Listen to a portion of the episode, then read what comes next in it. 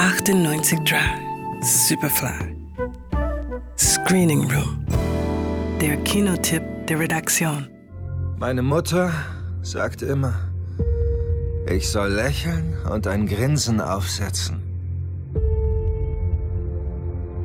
Sie hat gesagt, ich hätte eine Bestimmung.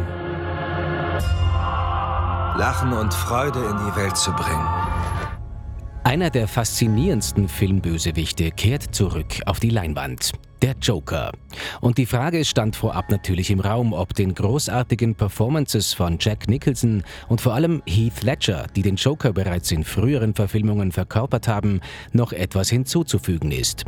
Die Antwort lautet eindeutig ja. Arthur, ich habe eine schlechte Nachricht für Sie.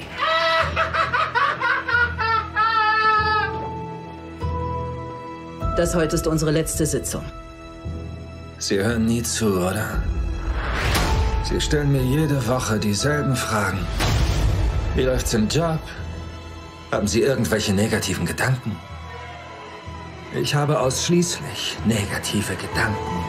Niemand geringerer als Charakterschauspieler Joaquin Phoenix ist es, der in die Rolle der Titelfigur schlüpft. Sein Joker ist der psychisch kranke Außenseiter Arthur, der mit seiner Mutter in einer heruntergekommenen Gegend wohnt. Seine Mutter hatte ihm als Lebensphilosophie mit auf den Weg gegeben, dass er immer ein Lächeln auf den Lippen haben solle.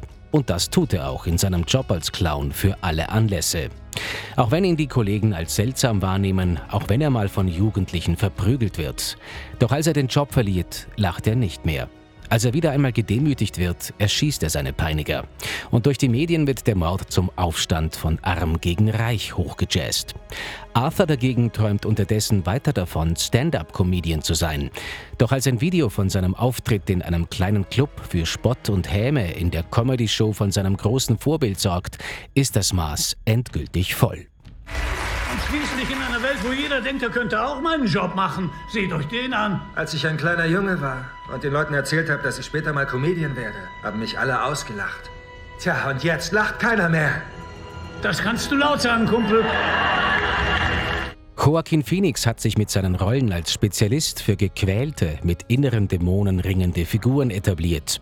Dass ausgerechnet er in einer Comic-Verfilmung mitspielt, klingt ungewöhnlich, liegt aber einfach daran, dass der Film mit dem Comic ganz genau gar nichts mehr zu tun hat, sondern vielmehr eine komplexe Charakterstudie eines von Schicksal und Gesellschaft gebeutelten Außenseiters ist.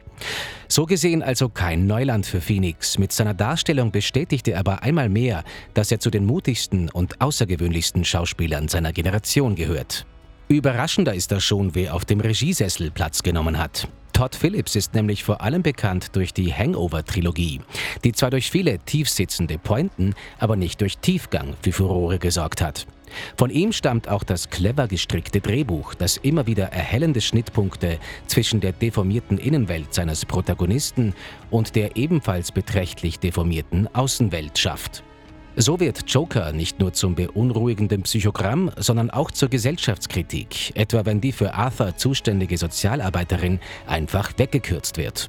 Am Ende vollführt Phillips noch ein, zwei dramaturgische Bocksprünge, die der Film nicht gebraucht hätte, mit denen er aber ganz offensichtlich Vorwürfen aus dem Weg gehen wollte, er inspiriere mit seinem Werk Nachahmungstäter.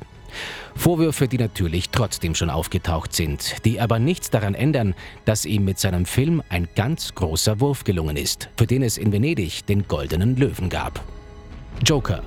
Ab Freitag im Kino. Johannes Romberg, Radio Superfly.